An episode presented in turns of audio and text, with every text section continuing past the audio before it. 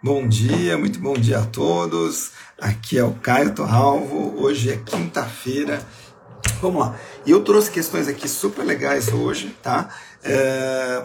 De novo, tem coisa nova do ESG que tem já caído e tem outras questões interessantes aqui que eu tenho trazido e também estou adicionando ao curso. Mas claro, estou colocando aqui em primeira mão aqui para vocês e em breve também está lá no curso, tá bom? Então chega de conversa, vamos lá que a gente tem uma agenda boa aqui, 60 questões para resolvermos juntos. Então vamos lá. Primeira questão lembra que as seis primeiras são de métodos quantitativos. A primeira que eu trouxe aqui é uma questão que você tem que tomar cuidado, porque ela fala de vende de uma estratégia alavancada. O que, que é isso? Então imagina que você tem uma empresa, tá? Que dese... e, a questão número um, né? E começa a fazer, é, ela quer fazer investimento em ações. Só que ela faz o seguinte: ela pega 70% de capital próprio e 30% de capital de terceiros. Ou seja, se ela for investir 100 reais, 70 ela tira do bolso, 30 ela pegou emprestado. Aí depois de um mês, as ações que ela comprou por 100 bateram 115, tá? Bom dia, Cris, grande Cris. E aí Quanto que é o ganho dela? Você fala, ah, mas de 100 para 115, ela ganhou 15%. É, pois é, mas ela ganhou 15% não em cima do 100, em cima dos 70, porque 30 não era dela. Ah, Caio, mas esses 30 não custaram? Custaram, custaram 4%. Então, 30 vezes 4% vai dar 1,2, né? Então, ela teve um ganho de 15 menos 1,2, que foi o quanto ela pagou por esse dinheiro, sobre 70 e não sobre os, os 100, tá? Isso vai dar um ganho alavancado, que a gente chama uma questão muito interessante. Questão número 2 é uma questão de matemática financeira que pode aparecer na sua prova, que ela fala assim, uma pessoa quer adquirir um imóvel daqui a 25 anos, só que qual que é o cuidado? Que ela vai fazer isso, é, um imóvel de 3 milhões, a valores de hoje. Então, se ele está falando a valores de hoje, o que a gente precisa lembrar? Precisa usar taxa de juro real. O que é taxa de juro real? Eu vou pegar a taxa que ele deu, por exemplo, 7,5, e vou tirar 4 de inflação, se ele deu 4. Então fica 1 mais 0,075 dividido por 1 mais 0,04, menos 1 vezes 100. Essa é a taxa de juro real. Aí você coloca o PV, a sua incógnita, o FV é 3 milhões, o N está falando depois de 25 anos, e o I é sua taxa. Você acha o valor presente que ele precisa ter para chegar lá, entendeu? Então essa foi a questão número 2. Questão número 3, questão número 3. Questão número 3 é uma que o pessoal não gosta muito que eu trouxe aqui, que é sobre teste de hipóteses. Teste de hipóteses é um tema novo aqui na, na trilha de conhecimento da Ambima, não cai em lugar nenhum, só no CFG. E eu brinco muito assim com os alunos para não perderem o sono com esse tema. Por quê? Porque quando cai, cai uma questão e é uma matéria difícil. Mas o que, que eu posso te dar uma dica aqui para você acertar essa questão na prova se aparecer? O teste de hipótese, a gente trata de rejeitar ou não rejeitar H0, que é a hipótese nula. Quando que você vai rejeitar H0? Se a estatística que você encontrar for maior que a estatística da tabela. Então, se a estatística que você encontrar for maior que a da tabela. Se isso acontecer, você pode rejeitar H0. Pode ser um teste F, pode ser um teste T. Não se preocupa tanto com isso. Mas se o número que você tiver da estatística do teste for maior que o da tabela, você está na região de rejeição de H0, acabou. É isso que você precisa saber, não perde muito tempo com isso daqui. Tá? Questão número 4 uma questão uh, de análise fundamentalista. Por quê? A análise fundamentalista ela pode ser rebatida pela teoria de eficiência de mercado na forma forte.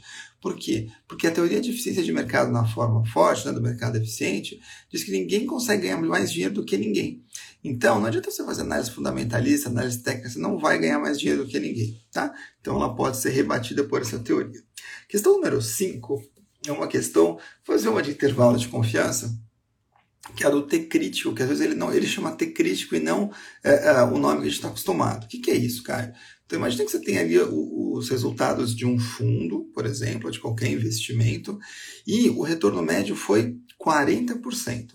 Aí ele fala para você o seguinte: eu quero montar um intervalo de confiança com 95% de confiança, usando um T crítico de 2,33 e um desvio padrão de 5. O que, que você precisa saber? 40 mais 2,33 vezes 5, 40 menos 2,33 vezes 5. E lembra de fazer o 2,33 vezes 5 primeiro, tá? Esses vão ser o intervalo de confiança. E a questão número 6, que é a última aqui da nossa parte de métodos quantitativos, vou trazer uma mais tranquila, que é uma da mediana, tá? Lembra que você tem uma sequência de números, se você ordenados, se você trocar os extremos, o único que não muda é o termo do meio, é a mediana, tá? Pode mudar o seu padrão, pode mudar a média, pode mudar moda, tudo pode mudar. Mas o, o, a mediana, que é o termo do meio, se você alterar só os extremos, ele não muda, tá bom? Então matamos aqui as seis primeiras de métodos quantitativos. Vamos entrar agora na parte de economia, tá? A parte de economia é assim é, duas questões novas aqui na live que a gente tem feito. Se você tem uma inflação, questão 7, local maior do que a inflação no exterior, tá? Então você tem aqui uma alta dos preços, o que é o que está acontecendo hoje, embora o mundo inteiro esteja enfrentando uma inflação muito alta, né? Mas aqui ainda assim é mais alta do que em outros lugares, né?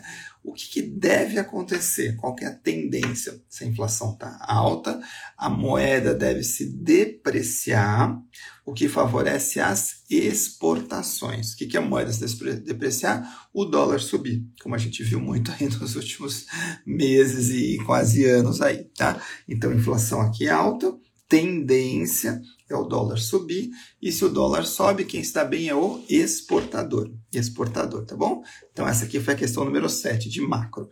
Questão número 8, eu trouxe também uma de macroeconomia, que é assim: uh, se você tem um momento de um país em que uh, a economia está indo mal, tá? o desemprego está alto, as indústrias estão com muita capacidade ociosa, o PIB está caindo, tá um horror. E aí, para tentar estimular a economia, o governo vai lá e emite papel moeda. Qual que é o resultado esperado no curto prazo, o mais provável esperado no curto prazo? Você fala assim, quando a gente emite papel moeda, é, a tendência é que você tenha inflação. Essa é uma máxima clássica na economia. Mas se a economia está muito debilitada, colocar dinheiro em circulação pode ajudar no curto prazo a economia retomar. E depois viria a inflação. Essa é a tendência. Então toma cuidado, se ele perguntar assim, no momento em que a economia não está bem, tá?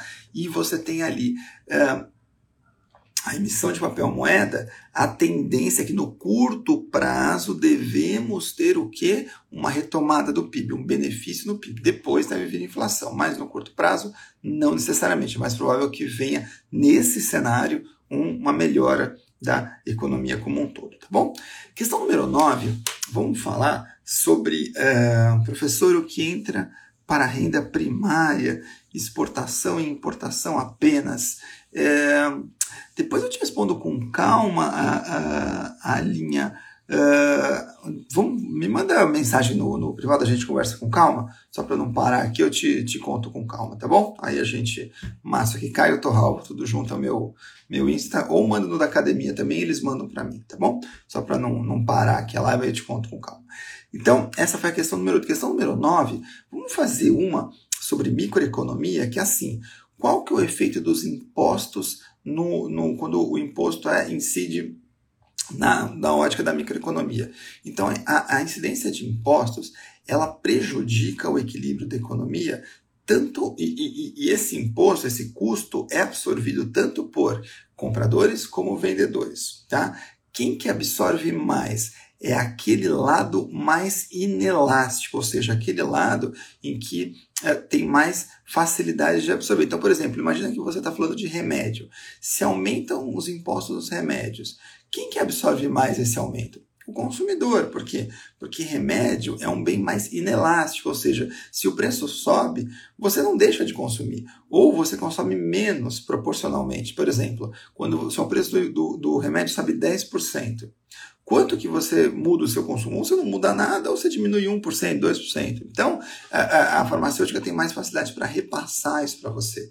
Então, o imposto, só que ela vai pagar também imposto. Então, o imposto incide sobre os dois lados, só que com mais intensidade no lado mais inelástico, tá bom? Então, matamos aqui. Essa foi a questão de número 9. Vamos para a questão de número 10. A questão de número 10 é a parte de análise de relatórios financeiros. Essa daqui o pessoal também não gosta muito, mas eu não perderia tanto tempo com essa aqui. Por quê? Tem algumas coisas que são mais fáceis, outras, se a gente decorar uma fórmula, a gente mata, tá? Então, o que, eu queria que você lembrasse?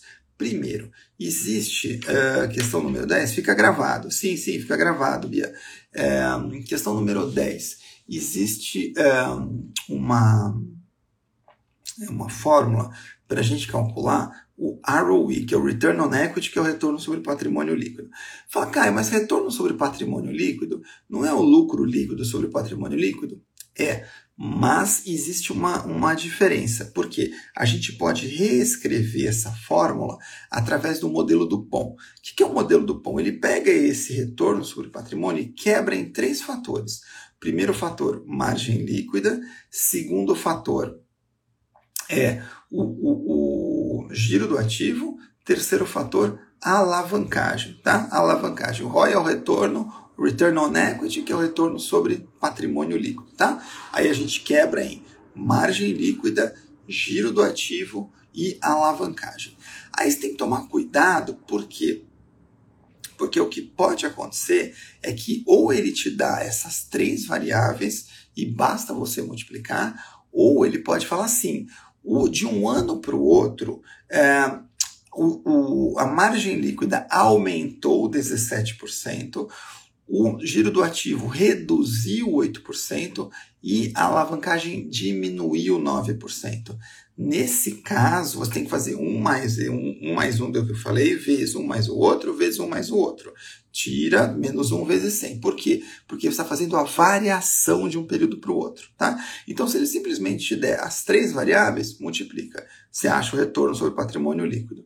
Se ele te falar qual que é a variação de um ano para o outro, tem que fazer um mais esse, um mais esse, um mais esse, multiplicar tudo, menos um vezes 6 tem a variação do retorno sobre patrimônio líquido de um ano para o outro, tá? Questão importante.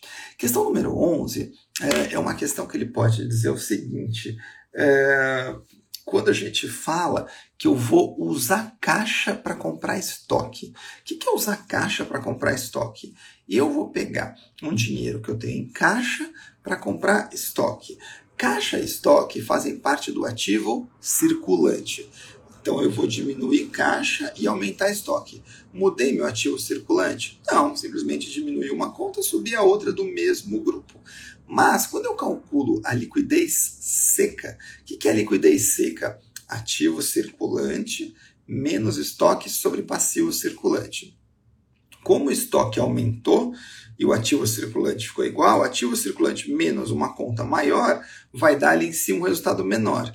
Dividido pelo passivo circulante que não mudou, a liquidez seca reduziu por conta da diminuição do numerador, tá bom? Diminuição do numerador. E a questão número 12, que é a última de análise de relatório financeiro, eu gostaria de falar com vocês sobre a de giro do ativo que é uma última fórmula, como eu falei, se você decorar, a gente tem até uma lista das principais fórmulas que infelizmente não são dadas na prova, mas a gente tem lá no nosso material. Como é que é o giro do ativo? Basicamente, é, receita, né, faturamento sobre ativo total médio. Só isso, Caio, só isso. Não se preocupe, é só isso, tá bom? Não tem como errar se você lembrar essa fórmula. Então vamos. Agora, questão número é, vamos para a questão número 13, a gente vai falar sobre finanças corporativas. Aqui eu queria conversar com vocês o seguinte, ó, o que, que eu trouxe aqui para a gente discutir? Finanças corporativas é, tem caído algumas coisas sobre governança corporativa, tá? O que, que você precisa saber? Uma que tem aparecido às vezes é sobre as poison pills. O que, que é poison pills? Poison pills são as pílulas do veneno. Fala, Caio, mas o que, que é uma pílula do veneno? Pílula do veneno é uma, é um, primeiro isso vem de uma metáfora, né, que era usada pelos detetives, né, espiões, que quando os espiões é, iam lá trabalhar, se eles fossem capturados, eles tomavam essa pílula e era um veneno, que ou eles morriam ou ficavam é, meio fora do ar por um tempo, para que eles não passassem informações para quem capturou eles. Né? Então, usou-se essa metáfora quando a gente fala de governança corporativa, por quê? Porque é, é quando você é, tem uma empresa e essa empresa é alvo de uma aquisição hostil, por exemplo, a gente viu recentemente a questão do, do Twitter com o tal do Elon Musk, né, que é o cara da Tesla e de um monte de outros, é, é, outras iniciativas empresariais, cara, cheio de ideias legais. É, o Twitter, a princípio, não queria vender né, o controle, né, o bloco controlador do Twitter não queria vender a empresa para ele. Então, eles usaram um dos mecanismos de poison pills que protegeu os acionistas atuais contra uma aquisição hostil que ele queria fazer. Um dos exemplos é o seguinte: você pode colocar no regulamento, no, no, no, no, estatuto social da empresa, que os atuais acionistas, num cenário desse, eles podem comprar, ou, desculpa, eles podem emitir novas ações e eles mesmos comprarem essas ações a valores mais baratos. Por quê? Porque diluem todo mundo, eles ficam, eles compram mais, uma participação maior, e o cara lá que está querendo comprar vai ter que gastar muito mais dinheiro para comprar, ou seja, a empresa vai ficando menos interessante. Por quê? Porque é uma forma de você diminuir a atratividade da empresa contra esse aquisitor hostil. Tá? Então, a pílula do veneno nada mais é que um instrumento de governança corporativa para tornar a empresa menos atrativa contra uma aquisição hostil. Tá? Então, essa foi a questão número 13. Questão número 14, eu vou falar também de, uh, dessa parte de governança corporativa que tem caído, que é assim. Uh, o programa de Stock Options para remunerar executivos. O que é um programa de Stock Options?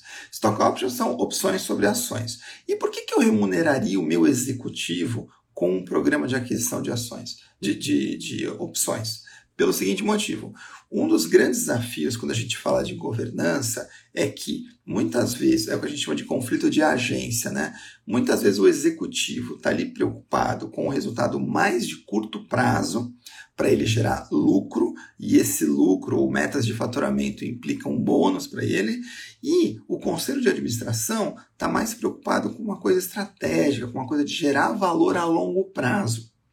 Então, como é que a gente alinha esses problemas? Isso aqui são, é um grande problema de governança corporativa. Né? Uma das, das formas é o seguinte: o conselho de administração fala o seguinte: olha, querido, você, executivo, vai receber parte do seu salário em dinheiro e parte do seu bônus virá como opções de ações. Por quê? Porque eu, eh, do conselho de administração, quero que você toque a minha empresa de uma forma que atenda o meu interesse, que é gerar valor no longo prazo. E como é que é uma das formas de eu medir geração de valor no longo prazo? É o preço da minha ação. Então, se o preço da minha ação está 50 hoje, eu vou te dar opções de compra sobre essas minhas ações a 70, por exemplo. Ou seja, você vai ter que trabalhar não para dar lucro, mas para gerar valor. Por quê? Porque se ela bater 70, você pode comprar as ações de graça ou a um bom desconto. Então, os programas de opções de ações são um programa muito interessante do ponto de vista de governança corporativa, porque é, é, induz, né, uma cenourinha ali para o é, executivo correr atrás não só de lucro, mas principalmente de valor a longo prazo, tá? Essa foi a questão número 14. Questão número 15, vamos falar uma sobre, deixa eu ver o que eu posso falar aqui, que eu trouxe uh, sobre uh, conselho de administração, tá? Mais uma aqui para a gente fechar essa parte de governança corporativa, tem aparecido bastante. O conselho de administração, é, que tem que tomar cuidado. Uma prática ruim de governança corporativa é quando o CEO, né, o, o, o chefe do executivo, o presidente, é a mesma pessoa do uh, conselho. Tá? Então isso aqui é muito ruim, porque quando o CEO é o presidente do conselho também, existe um grande conflito de interesses. Tá? Outra coisa que é importante você saber, as eleições para o conselho. É melhor que as eleições para o conselho aconteçam a cada período, né, geralmente um, dois anos, mas que você troque todo o conselho de uma vez. Por quê? Porque se você faz eleições escalonadas, que a gente chama, você vai trocando só um pedaço do conselho por vez, você pode permitir que um grupo se perpetue, porque ele vai trocando de posição, ele está sempre ali. Quando você troca todo mundo, isso tende a diminuir, tá? Então, duas boas práticas de governança corporativa. Primeiro, o presidente do conselho de administração não seja a mesma pessoa que o CEO da empresa. E segundo, tenhamos eleições escalonadas para o conselho, ao invés de eleições que troca, eh, perdão, eh, eleições que a gente troca todo mundo de uma vez, ao invés de eleições escalonadas, tá bom? Vamos entrar agora numa parte grande, que é a parte de mercados e instrumentos financeiros. Questão número, tô na 16. Questão número 16, que eu queria trazer para vocês. É, uma boa aqui que tem aparecido, que também tem a ver com governança, que é sobre o, os níveis de governança corporativa diferenciadas no novo mercado. Pode acontecer de vir uma tabela na sua prova que ele dá quatro opções, tá? Então ele fala assim, ó, é, com relação às ações, e ele pode comparar novo mercado, nível 2 e nível 1, um, tá? E ele fala assim, nas, sobre as ações, novo mercado só pode ter ON, nível 1 e nível 2 são aceitas ações PN, além das ON, tá? 2. Uh, é, free float mínimo. Então, uma aguinha aqui. Hoje eu estou patrocinado pelo Breaking Bad. Estou usando pelo Breaking Bad aqui. É, questão afirmativa número 2 sobre o free float. O que é free float? Free float é a quantidade de ações livremente em circulação, né, que flutuam em circulação. É o oposto das ações estão paradas na tesouraria ou paradas ali com o, o bloco controlador, tá? que não estão sendo negociadas. Quanto maior o free float, melhor a prática de governança corporativa. E aí ele pode brincar com você e falar que novo mercado tem que ter 35% das ações em circulação, nível 1 e nível 2, 25%. Na verdade, não. É, free float, prática normal, é 25% para todo mundo. Tá? No novo mercado, existe aqui muito detalhe, mas só para você saber, existe uma exceção no novo mercado, que se as ações forem muito negociadas, você pode diminuir o free float para 15. E aí você vai ver lá no material que é o ADTV, né, que é o Average Daily Trading Volume, né, que é o volume é, de negócios é, diariamente, uma média do volume de negócios diariamente feitas, né? Ou seja, se você tem uma média de, de negócios muito grande, você pode ter um free float um pouquinho menor porque tem muita ação em circulação. Mas, regra geral, todo mundo é 25%, nível 1, nível 2 e novo mercado. Tag along, tem que lembrar, tag along, ele é de 80% para as uh, ON no nível 1, 100% para ON e PN no nível 2 e 100% para ON no novo mercado, porque não tem PN. E a Câmara de Arbitragem, facultativo no nível 1, obrigatório no nível 2, obrigatório no novo mercado, a, a obrigatória adesão à Câmara de Arbitragem da Bolsa, tá bom? Questão muito interessante. Questão número 17 é uma questão, vou trazer aqui uma questão sobre é, ASG, tá? O ASG, não se preocupem tanto, porque assim, ele está espalhado ao longo da prova, tá? Pode cair aqui em mercado de instrumentos financeiros, pode cair lá na parte do final, que eu vou trazer questões também sobre é, regulação. Então, assim, ele está espalhado, tá? Então, vamos trazendo algumas coisas. Então, primeiro, questão número 17. O que, que são títulos verdes, que são chamados os green bonds? Títulos verdes são aqueles títulos que são emitidos com o objetivo de levantar recursos para financiar projetos que vão ter um impacto o que ambiental. Por isso que chamam de green bonds ou títulos verdes, tá? Isso aqui é importante você saber. Questão número 18 é uma questão que às vezes tem aparecido também, que é sobre a ponderação, de critério de ponderação de índices, tá? Então, o que, que você tem que lembrar?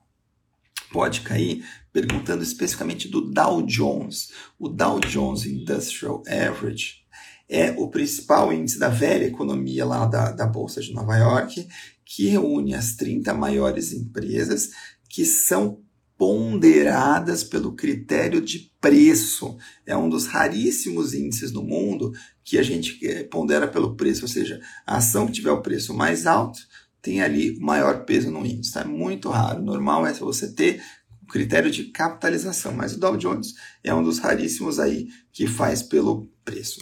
Questão número 19. É, vamos falar uma que eu acho importante, que é sobre o IMA. O IMA é o Índice de Mercado Ambima. Quais são os critérios de elegibilidade para um título fazer parte do IMA. Então, para ele fazer parte do IMA, ele precisa ser colocado de forma competitiva, ou seja, via oferta pública. Ele tem que ser um título público federal. E terceira coisa, ele tem que ter um prazo de vencimento inferior a um mês. Tá? Esses são os três pontos aqui importantes para eles poderem estar no IMA. Tá? Questão número 20, eu queria trazer é, uma questão que é a seguinte, tá? É, de box. O que, que é box? Né? O pessoal às vezes é, fica meio aflito com box. Box é uma caixa, né? Que na verdade são quatro operações com opções envolvendo dois strikes diferentes. Então, sempre que você vir quatro operações com duas com call, duas com put, duas compras e duas vendas, e dois strikes diferentes, fica tranquilo que você tem que calcular basicamente assim. Calcula a diferença dos strikes. Imagina que seja 120 e 20. Quanto que é a diferença? 20. Então, quando você montar essa operação, você vai ganhar 20. Ah, Caio, mas é 20 é um ganho fixo? Não, porque ele é fixo, mas não é o que você ganhou. Por quê? Porque custa para você montar essa operação. Todo mundo ia ganhar lá, né? Tem um custo. Quanto que é esse custo? É o valor que você desembolsou dos prêmios para comprar as opções, tá? Menos o valor que você recebeu por vender as opções. Lembra que você compra duas, vende duas, tá? Compra duas, vende duas. É, então, é, esse custo geralmente é um custo negativo, ou seja, você gastou mais para comprar do que você recebeu para vender. Então, imagina que você gastou 19 é, entre o valor que você comprou menos o valor que você recebeu. Então, se você ganhou 20 da diferença dos strikes, mas gastou 19, você ganhou 1. Então, qual que é a sua rentabilidade? 1 em cima dos 19 que você desembolsou. Tá bom? Esse é o box de 4 pontos. É sempre assim? Sempre assim. Sempre assim. Questão número 21, vou fazer uma questão mais leve, vai, que eu estou umas questões meio, meio pesadas aqui hoje, é sobre fundo reservado. O que é o fundo reservado? Fundo reservado, ele é um fundo que, como o nome diz, ele é reservado, destinado de forma reservada para um grupo de cotistas que tenham alguma relação entre si. Pode ser uma relação familiar, eles podem trabalhar na mesma empresa, do mesmo conglomerado econômico, enfim. Não é um fundo exclusivo, que é só de uma pessoa, mas também não é um fundo normal, assim, qualquer um pode entrar. É um fundo reservado, porque eles têm ali uma, uma relação entre eles, tá?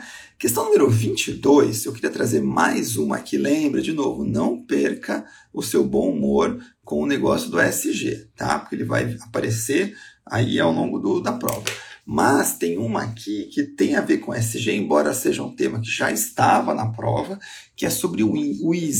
O EASY é o Índice de Sustentabilidade Empresarial, que é um índice calculado aqui pela B3, que tem o objetivo de medir ali, é, é, de trazer né, as empresas com mais práticas de sustentabilidade empresarial.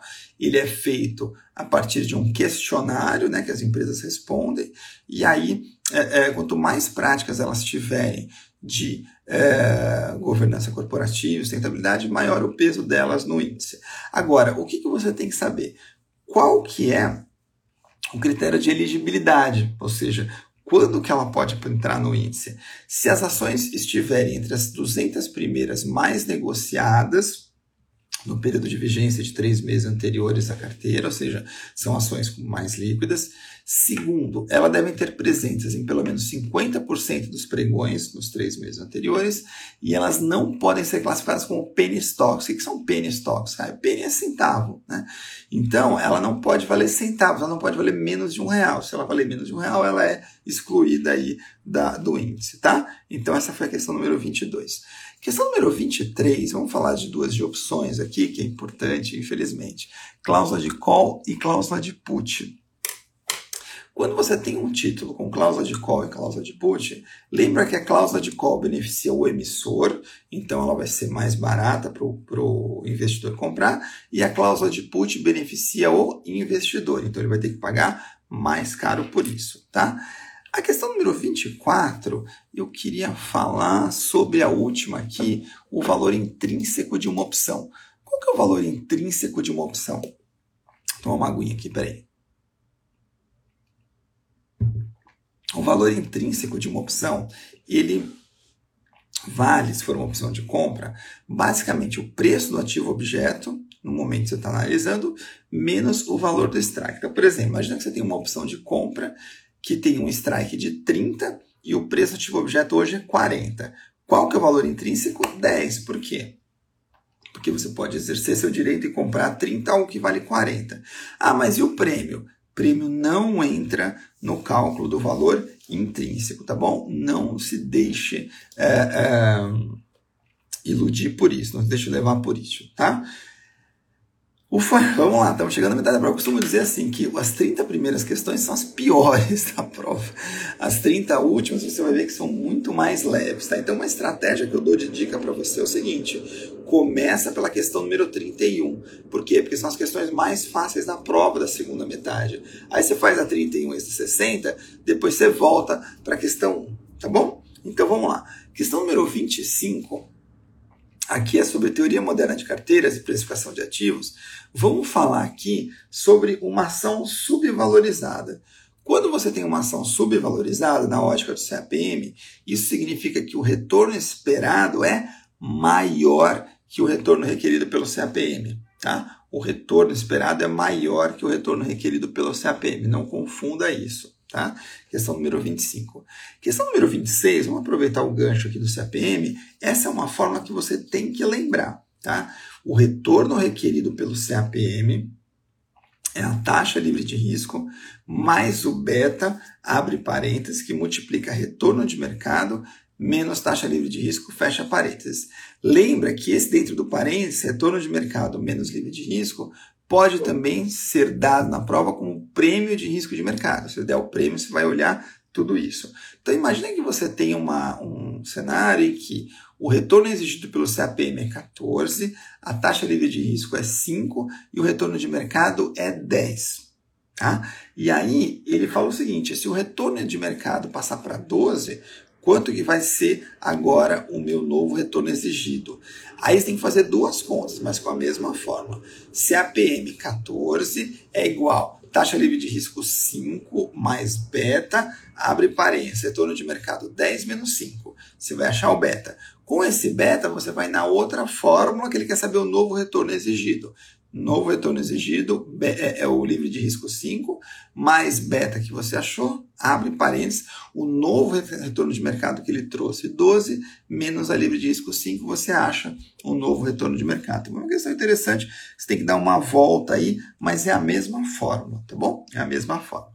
Questão número 27, eu quero trazer uma que fala sobre uh, a linha do mercado de capitais. Fala, Caio, mas eu nunca ouvi falar na linha do mercado de capitais. Olha o grande André aí, grande André, bom dia. Você já ouviu falar, mas a gente fala do mercado de Capital Market Line. Capital Market Line. Então, a Capital Market Line, que é a linha de mercado de capitais, como é que ela é formada? Fronteira mais é, taxa livre de risco. Então, a linha do mercado de capitais, fronteira mais taxa livre de risco. Questão número 28. Qual que é a diferença vamos aproveitar o gancho aqui, da linha do mercado de capitais e da linha de mercado de títulos. Os caras falam, ah, agora eu nunca ouvi falar mesmo. Não, você já ouviu. A linha de mercado de capitais, CML, Capital Market Line. A linha de mercado de títulos, SML, Security Market Line. Qual que é a diferença das duas? Capital Market Line usa o desvio padrão no eixo horizontal e a Security Market Line, ao invés de usar o desvio padrão, usa o beta, que é um risco sistêmico ou não diversificável, tá bom? Questão número 29, é, vamos aproveitar risco sistêmico e não sistêmico e vamos explorar esse conceito aqui que pode aparecer. O que, que é risco sistêmico? Risco sistêmico é o risco não diversificável, que é o beta. Quando você soma com um risco não sistêmico, que é o risco diversificável, a soma dos dois dá o desvio padrão, que é o risco total. Então lembra que o grande desafio é o risco sistêmico, que é o que você não é, diversifica.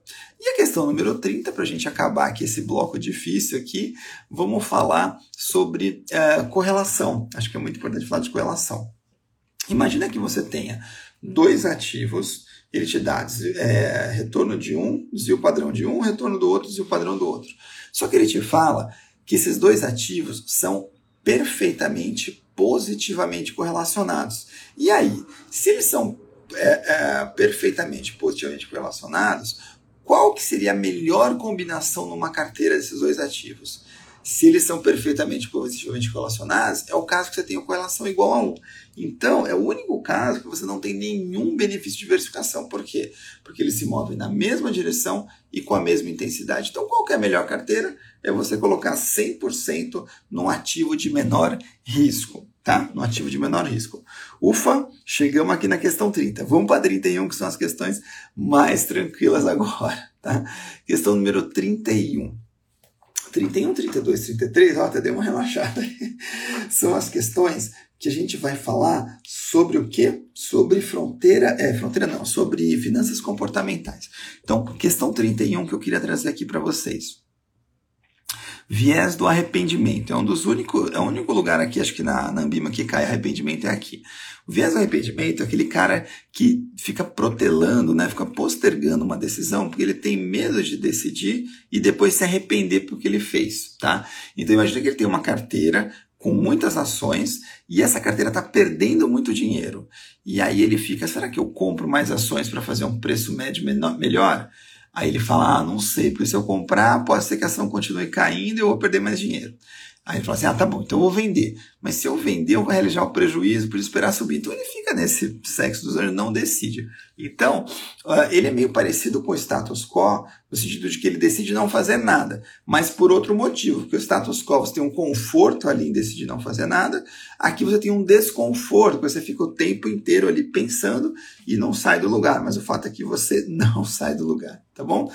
Questão número 32 é uma questão que eu gosto de falar aqui sobre ilusão de controle. Por quê? Ilusão de controle é aquele cara que acha que se ele tomar as decisões, ele vai ter maior possibilidade de acertar o resultado ali do, do negócio dele, tá? Então pode ser um cara que é novo no mercado de ações e ele prefere ele comprar as ações ou delegar isso para um gestor profissional, tá? Não é que necessariamente o gestor profissional vai tomar decisões melhores, mas o problema é ele dizer que, pelo fato de ele estar tá tomando a decisão, ele tem mais capacidade que o gestor, que não dá para a gente afirmar isso. Ele consegue influenciar mais o resultado, que não necessariamente é isso, tá bom? E a questão número 33, vamos falar uma questão de aversão a perdas que pode cair. A aversão a perda é assim. Você vende rapidamente está subindo, porque você tem medo de perder o seu ganho, e você segura aquilo que está caindo, por quê? Porque você ainda não quer realizar seu prejuízo, porque realizar o prejuízo seria reconhecer uma perda, tá? Então a versão perda pode se manifestar numa carteira que você vende rapidamente o que está subindo e segura aquilo que está caindo, beleza?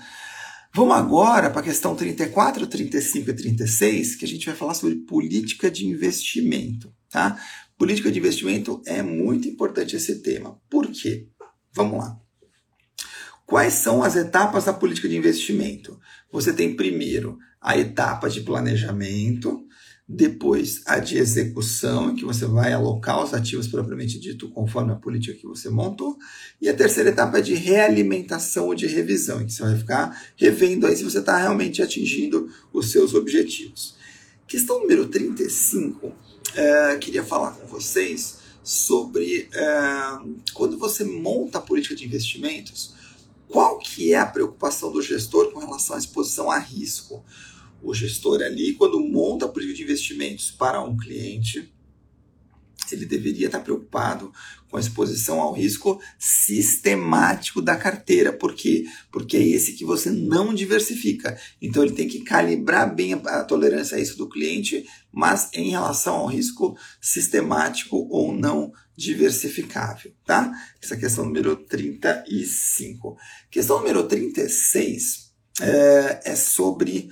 Uh, deixa eu fazer uma aqui. Ah, quando a gente vai fazer a, a alocação dos ativos, tá? Quando eu vou fazer a alocação dos ativos, o que, que eu deveria fazer? Como eu deveria fazer? Eu deveria pegar o IPS mais a expectativa de mercado de longo prazo. A IPS é para os investimentos, né? Mais expectativa de mercado de longo prazo.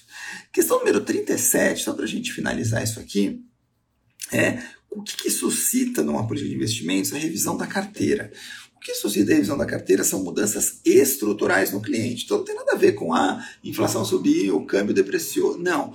é, é, no, é, é, é questões estruturais do cliente. Por exemplo, ele mudou a, o objetivo dele, ele mudou de emprego, ele está ganhando mais, está ganhando menos, houve algum evento ali que mudou a lógica do cliente. Então, isso sim, tá? Que tem a ver com o cliente.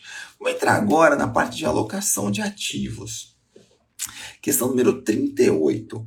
No longo prazo, o que, que gera valor para a carteira? Para o. Aí é uma discussão filosófica grande, né? mas a Bíblia entende que no longo prazo, o que realmente gera valor para a carteira é a alocação estratégica. Fala, Caio, o que é alocação estratégica? Alocação estratégica nada mais é do que a gente falou, pegar o IPS mais a visão de longo prazo e implementar a, a carteira ela difere da alocação tática, que é a questão 39 que eu estou falando, que é assim, a alocação tática é o contrário, tá? Ela é um pouco diferente. Você tem a alocação estratégica, que é essa que você coloca em prática, baseada no IPS, mais a visão de longo prazo do mercado, que você tem, né, do, de longo prazo do mercado, mas pode ser que no meio do caminho, o que, que aconteça? Você descobre ali umas ações, por exemplo, que estão pagando bons dividendos. E aí você faz um pequeno desvio da alocação estratégica e vai lá e compra esses ativos, tá? Ganhou dinheiro, vende e volta ali para alocação estratégica. Essa é a alocação tática. Então, tática que é do game, né? Que é uma coisa que você sai rapidamente, ganha dinheiro, espero, né? E volta. Então, alocação estratégica e tática, essa é a grande diferença que pode ser explorada na questão número 39.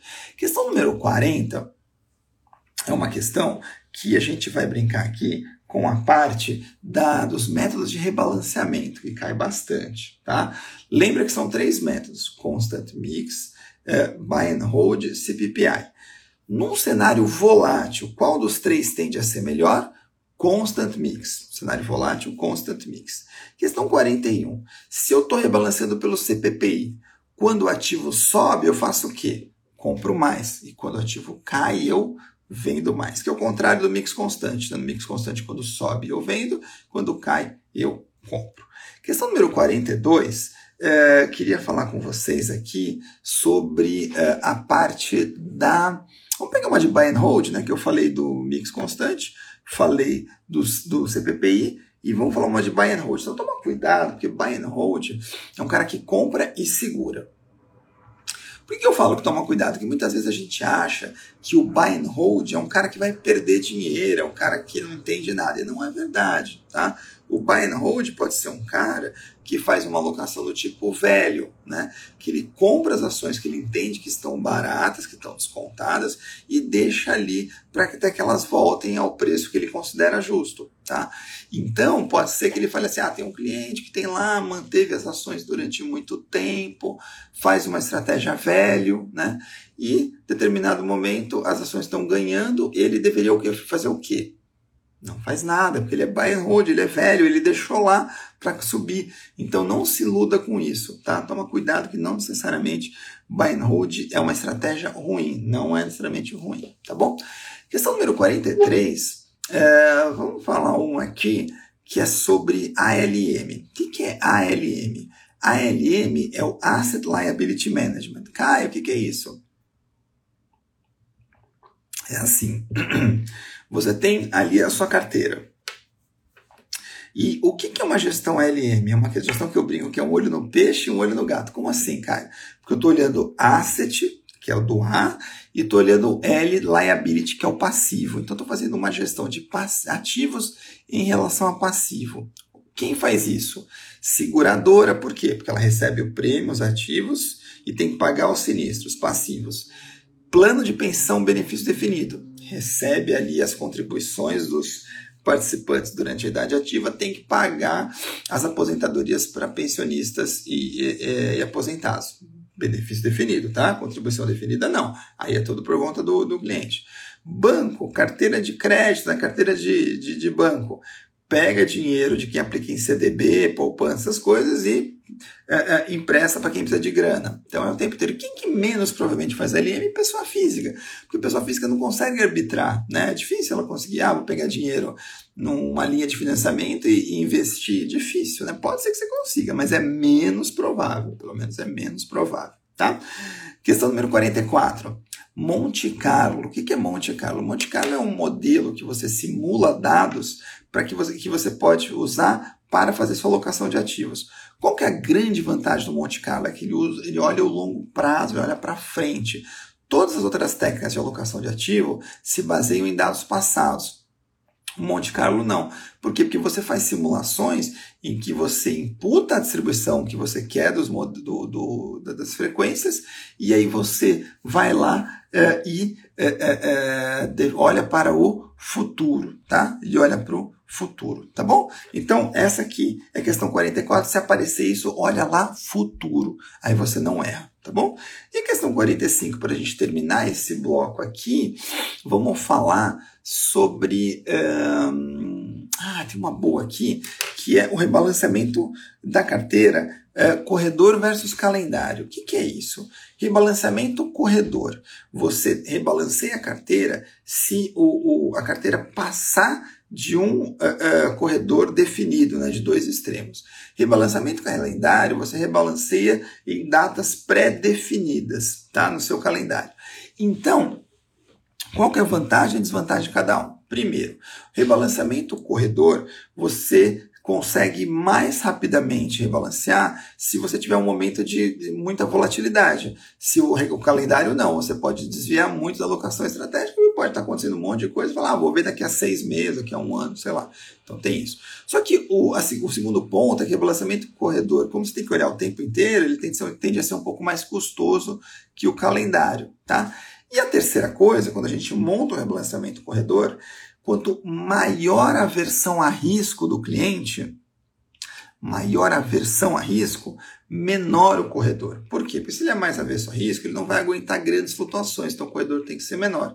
E quanto menos avesso a risco, ou mais propenso a risco ele for, maior o corredor, porque ele aguenta mais volatilidade, tá bom? Questão 45 foi essa. Vamos agora entrar na parte de novas tecnologias em finanças. Tem que aparecer umas questões interessantes aqui. Vamos lá, ó. Estamos chegando aqui na última parte da live. Você viu como flui muito melhor, né? Depois que a gente passa da 30, dá uma deslanchada. Por isso que eu queria muito que você pensasse nessa possibilidade de começar pela 30, tá bom? 46, tá? 30 ou 31, né? 46. Equity crowdfunding. O que é equity crowdfunding? Equity crowdfunding eu brinco que é a vaquinha. Como assim vaquinha, Caio? Antigamente a gente pegava dinheiro é, quando a gente queria fazer alguma coisa e não tinha dinheiro, juntava um grupo de amigos ali, cada um dava um pouquinho, a gente comprava alguma coisa para a gente se divertir. Antes era um moleque uma bola, alguma coisa. Aqui é uma coisa parecida, só que tudo muito mais chique, né? Por quê? Porque é, você tem uma empresa, geralmente uma empresa pequena, uma startup que está numa fase expansão, mas ainda não é uma empresa madura. Por quê? Porque se ela fosse uma empresa maior, mais madura, ela podia pegar dinheiro com private equity, abrir capital, fazer outras coisas. Aqui não, é uma empresa pequena, uma empresa está crescendo é, e ainda não madura, empresa nova. E ela precisa de dinheiro para poder crescer mais rápido, tá? Como é que ela pega isso? Ela pega com terceiros, ou ela pode pegar com vários pequenos investidores. E aí você tem no meio né, a vaquinha, né, que é uma plataforma eletrônica de investimento participativo, esse é nome é bonito, que vai fazer a intermediação desses dois. Vai aproximar essa empresa que precisa de dinheiro de pequenos investidores que têm, que têm vontade ali de fazer um venture capital, de fazer alguma coisa um pouco mais arriscada. O que você tem que saber? Primeiro, não necessariamente esses caras que estão entrando aqui vão virar sócios da empresa, tá? Bom dia, Taiguara. Esse aqui é a live do CFG, tá? CFG não necessariamente eles vão virar é, é, sócios. Ele, ele assina um contrato que é conversível em ações mais para frente. Então, isso também ajuda esse pequeno empresário, porque ele não tem um monte de sócio aqui no capital social dele que poderia travar o andamento da empresa. Segundo, essa plataforma eletrônica pode comprar é, ações, né? pode assinar contrato para participar dessa distribuição até um limite. Tá? É, e terceiro, o, o o, vale a pena isso daqui se a empresa, como eu falei, for uma empresa jovem, uma empresa que tem um patrimônio pequeno, está com uma franca expansão, mas ainda tem poucos anos de vida e pouco madura, tá? São os três grandes principais pontos aí que podem tornar interessantes uma estratégia de equity crowdfunding. Questão número 48 é sobre o sandbox. O que é o sandbox? Imagina, Taiguara, eu que agradeço. Sandbox regulatório é uma experiência que começou na Inglaterra e que o Banco Central, a, CVM, o Banco Central e os outros órgãos normativos, ali o Conselho Nacional de Seguros Privados, né, que a gente tem aquela estrutura lá do CMN, estão fazendo. O foco aqui é o Banco Central, porque o Banco Central, então, que, que é, é, é qual, qual é a ideia do sandbox? É a gente fazer um ambiente de testes, isso é importante, ambiente de testes, com clientes reais por um determinado período ambiente de teste, ambiente controlado, clientes reais por determinado período. Então é assim, você tem uma ideia inovadora uh, na área de finanças usando tecnologia, tá? Usando tecnologia. E aí tem tanta coisa nova que muitas vezes o regulador nem entende, né? O Banco Central nem entende o que está acontecendo, o que você está fazendo aí. Então, o Banco Central convida, né, através de um, de um tem todo lá um, um processo de seleção dos melhores projetos e tudo mais, convida esses empreendedores a se aproximarem do regulador e num ambiente, de novo, controlado de testes, com clientes reais por um tempo determinado, é, eles é, se aproximam e aí o regulador consegue apoiar esse empreendedor a, a, a, já construir o projeto dele em linha com a regulação e esse é, empreendedor ensina o regulador o que ele está fazendo para que seja um ganha-ganha. Lembra também que você não precisa necessariamente ter a licença do Banco Central para uh, uh, a autorização do Banco Central para atuar. Ainda não. No final, dando certo, o Banco Central achou legal a sua ideia, fez a regulação, ele pode dar autorização. Claro, se você já tiver também não é um problema, mas não é necessariamente obrigatório que você tenha a autorização do Banco Central para fazer parte do sandbox, tá bom? E a questão número 48 é, vamos falar do, do Open Bank. Quais são as vantagens do Open Bank? Ele permite mais concorrência, você tem, permitiu que, que é, aplicativos de, de, de é, planejamento financeiro pessoal se tornassem mais fáceis de serem operacionalizados, porque, porque se você permitir o compartilhamento dessas informações, o aplicativo vai lá, consolida todas as suas informações, seus investimentos, fica muito mais fácil ter uma visão global da sua carteira. Tá? É, lembra só que não tem nada a ver com regulação, tá? O objetivo do Banco Central, quando fez o Open Bank, não era regular mais o sistema, não, ao contrário, era que pudesse ter mais competição, que tivesse uma briga por preço, que o cliente final fosse beneficiado, não só do ponto de vista de preço, mas também de operacionalização de tudo isso, tá bom? Então, matamos aqui, essa foi a questão número 48. Vamos entrar num bloco aqui agora que é a questão 49, que é a parte de ética e autorregulação. Ética e autorregulação. Aqui pode entrar alguma coisa de ASG, mais alguma coisa. Eu trouxe mais uma questão aqui, que é uma questão importante, que ele fala assim: uh, uma coisa legal do ASG é assim, existem três grandes entidades no mundo que tentam fazer uma padronização uh, do, do, dos relatórios de iniciativas ASG uh, eh, das empresas. Tá? Como assim, Caio? Pensa na contabilidade. Quando você vai publicar um balanço, não tem uma série de regras que você tem que seguir? Tem, são regras aqui no Brasil, regras internacionais, regras dos Estados Unidos, todo lugar tem suas regras contábeis. O que a gente está falando aqui é muito análogo, só que com relação às iniciativas de ESG. Pra, por quê? Porque se todo mundo publicar de, de, segundo uma mesma loja, a gente pode comparar melhor, como a gente pode comparar balanços hoje. Então, tem três grandes empresas que você precisa saber. O GRI, que é o Global Reporting Initiative, né, que é a iniciativa de, de reporte global. Você tem o SASB, tá, que é o Sustainability uh, Accounting Standards Board, ou seja, também ali uma, uma questão de padronização das regras contábeis, das regras de divulgação de ASG. E você tem o, o TCFD, que é o Task Force on Climate Related Financial Disclosures. O que é isso? É um padrão de divulgação de informações financeiras relacionadas a mudanças climáticas, né, em relação a uma, uma força-tarefa de mudanças climáticas que tem a ver aí mais especificamente com questões SG relacionadas ao clima. Então lembra, o GRI, o SASB e o uh, uh, TCFD são as três grandes iniciativas aí para tentar padronizar a publicação de informações sobre iniciativas ASG, tá bom? Então essa aqui foi a questão número 49. Questão número 50, vamos falar uma que pode aparecer, uma questão importante,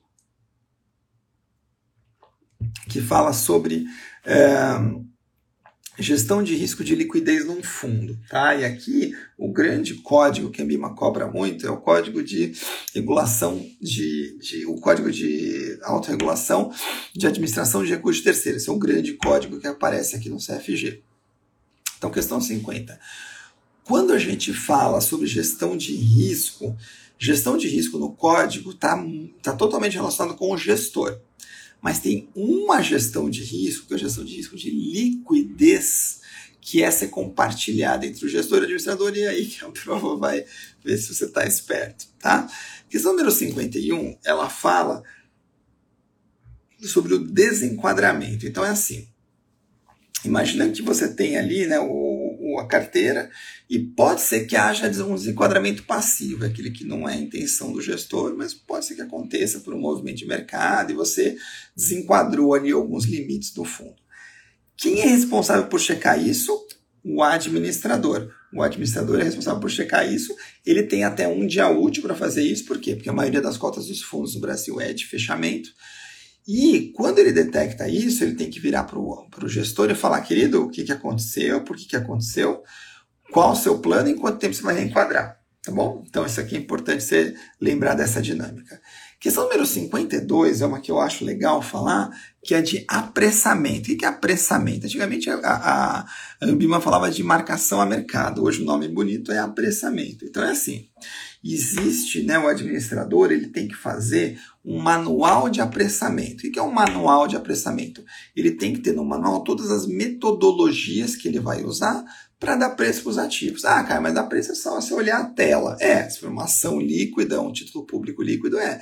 Mas você começa a pegar uma debênture que não sai, começa a pegar alguma outra operação muito pouco negociada, não tem, não tem preço. Então você tem que usar um método de precificação que seja coerente para você poder precificar esse ativo e gerar a cota do fundo. Agora, esse manual de apressamento tem que estar muito bem detalhado, tem que ser é, é, validado, né, enviado para a Ambima, e em casos excepcionais de liquidez, você pode eventualmente usar um método que não está ali, não está no manual, mas se isso acontecer, você tem que explicar para a Ambima por que, que você está fazendo isso. Tá? É, é, então, regra geral, você não pode usar métodos de apressamento que não estejam no manual. É só em casos muito excepcionais de liquidez você precisa correndo avisar a Ambima e ajustar seu, seu manual, tá bom? Então, essa foi a questão 52. Questão 53 uma questão interessante porque é assim, é, quando você tem o gestor, que um gestor de um fundo de ações, por exemplo, ele, por exemplo, comprou muitas ações de uma empresa, ele começa a ter uma posição relevante ali na empresa, né, o fundo, e a empresa chama uma Assembleia Geral Ordinária. Como é que o gestor faz? Ele vai reunir todos os cotistas do fundo, botar todo mundo embaixo do braço e lá na Assembleia? Não, né? Ele tem poderes de exercer direito de voto em nome dos cotistas. Mas claro que esse direito de voto implica o quê? Ele ser transparente, explicar para o cotista o que aconteceu, ele ser diligente, né, fazer a coisa direito e tudo mais, tá? Mas ele tem esse poder de é, exercício de é, direito de voto em nome dos cotistas. Questão número 54 é uma questão importante aqui, que é sobre como você classifica terceiros no fundo. Então, assim, o administrador pode contratar terceiros para o fundo? Pode, acontece muito. Só que o que a Ambima está preocupada? Saber quem que é esse terceiro e como você, administrador, está supervisionando esse terceiro. Então, a Ambima fala muito de uma supervisão baseada em risco. O que é supervisão baseada em risco? Eu vou supervisionar mais os terceiros, que podem me proporcionar maior risco, e vou supervisionar menos os terceiros, que podem me proporcionar menor risco. É, esse modelo tem que ser validado pela Ambima. Você tem que classificar uma coisa mais objetiva entre baixo, médio e alto risco. E se você contratar terceiros que não são aderentes ao código da Ambima de administração de recursos ou que não sejam afiliados à Ambima, você tem que obrigatoriamente classificar esses terceiros como de alto risco e ainda assim empreender diligências adicionais para supervisionar esses caras, tá bom? Chegando aqui na última parte, vamos na parte de legislação e regulação. E aqui quero trazer para você mais algumas questões importantes. Questão 55 é uma questão que fala assim: imagina que você tem um fundo de, de, de previdência, benefício definido, não, contribuição definida. Então lembra que o BD é aquele que você, é, o gestor, né, é tão bom que não tem mais, que ele garantia para você o que? Ele garantia uma renda lá na frente. Acabou, hoje você só consegue entrar em plano CD, em que você tem uma, um CV, né, a contribuição definida ou variável, em que o dinheiro que você vai ganhar lá na sua aposentadoria, na sua renda, depende do montante das aplicações que você fez, das contribuições, e do quanto rendeu seus ativos. Então toma cuidado, porque porque ele tenta te levar para um lado do BD, mas ele fala CD. Então se ele falar CD, por exemplo, se precisar, a patrocinadora pode ir lá e completar alguma grana que está faltando em caso de déficit atuarial? Não, porque CD não tem isso. Quem tem isso é BD. Tá? Nem faz sentido você falar em meta atuarial de plano CD, porque não tem. Meta atuarial é aquela do BD, que é uma meta de rentabilidade que o gestor tem que alcançar todo ano para garantir que ele consiga pagar ali os benefícios lá na frente. E o CD ele não vai precisar pagar. Quem vai receber é você com base no que você poupou e na rentabilidade dos, dos fundos que você escolheu. Tá? Segundo, os beneficiários podem ser obrigados a efetuar contribuições adicionais? Não, porque é, é, o seu bloquinho, eles vão receber aquilo que você pagou e o que rendeu seus ativos, né? E então, ou seja, na afirmativa eles não vão receber mais do que eles pouparam, além das rentabilidades das carteiras, tá? Isso é muito importante você lembrar, tá bom? Questão número 56 é uma questão de compliance que fala de ah, desculpa, uma questão de lavagem de dinheiro que fala sobre é, quem no fundo é obrigado a seguir as regras de lavagem de dinheiro. Todo mundo. Gestor, administrador, custodiante, distribuidor, inclusive o auditor independente. Inclusive o auditor independente, tá bom? Questão número 57 vamos falar aqui sobre uh, a 476. A 476 é aquela instrução da CVM que fala sobre esforços restritos. Então, quem pode participar de uma, uma oferta pública com esforços restritos? Somente investidores profissionais. Depois, ele precisa segurar pelo menos 90 dias para vender esses ativos, né, para negociar no mercado secundário. E, por último, ele só pode negociar esses ativos entre investidores, no mínimo, qualificados, tá? Qualificados. Questão número 58. É, já que a gente está falando aqui da instrução da CVM, é, ah, não, deixa eu fazer uma outra aqui, 58, que eu acho legal, é, que é sobre título de renda fixa. Tá? É, você tem uma LTN, então a LTN lembra que vale sempre mil no vencimento. Aí ele fala que você comprou é, com 12,43% de rendimento. Então você vai ter que calcular um deságio aí para saber quanto você pagou hoje. Cuidado, porque ele pode te dar prazos diferentes. Então, você tem que calcular uh, na base 252, usando dias úteis para descapitalizar esses mil uh, e achar o valor presente que você comprou hoje. Achando o valor presente que você comprou, você tem o ganho de capital até os mil, e aí você precisa botar ainda um imposto de renda, só que o imposto de renda está relacionado com dias corridos corrido. Lembra? 0, 180, 181, 300 e tudo mais. Toma cuidado essa questão. E as duas últimas aqui, que são questões mais tranquilas para a gente terminar a nossa live de hoje. 59. Ele vai perguntar, olha a questão tranquila, qual que é a alíquota de imposto de renda incidente sobre operações não day trade feita por pessoas físicas com ações não day trade, ações 20% é, é, não day trade é 15%, né? 20% é day trade. E a questão 60, qual que é o limite de isenção para pessoa física operar com ações também não day trade? é 20 mil reais. Se você fizer venda de ações até 20 mil reais, você está isento de pagar imposto de renda, você, pessoa física. É isso aí. Muito obrigado pela companhia de vocês. Hoje a gente passou um pouquinho dos 60, né? Hoje foi 60 em 68. Queria agradecer muito a presença de vocês, desejar um ótimo dia, um ótimo restinho de semana e, claro, uma boa prova para quem vai fazer isso. Oi, Renato, que bom ver você também. Fico feliz de te ver aí. Bom dia, obrigado pela participação. É, então, boa prova para todo mundo. Mandem notícias e quem está estudando, fica firme aí. O CFG faz bastante exercício que tem tudo para dar certo, tá bom? Eu vou ficando por aqui. Um grande abraço, bom dia para vocês. Quinta-feira da semana que vem estamos de volta, tá bom? Um abração, gente. Boa prova a todos. Tchau, tchau. Obrigado.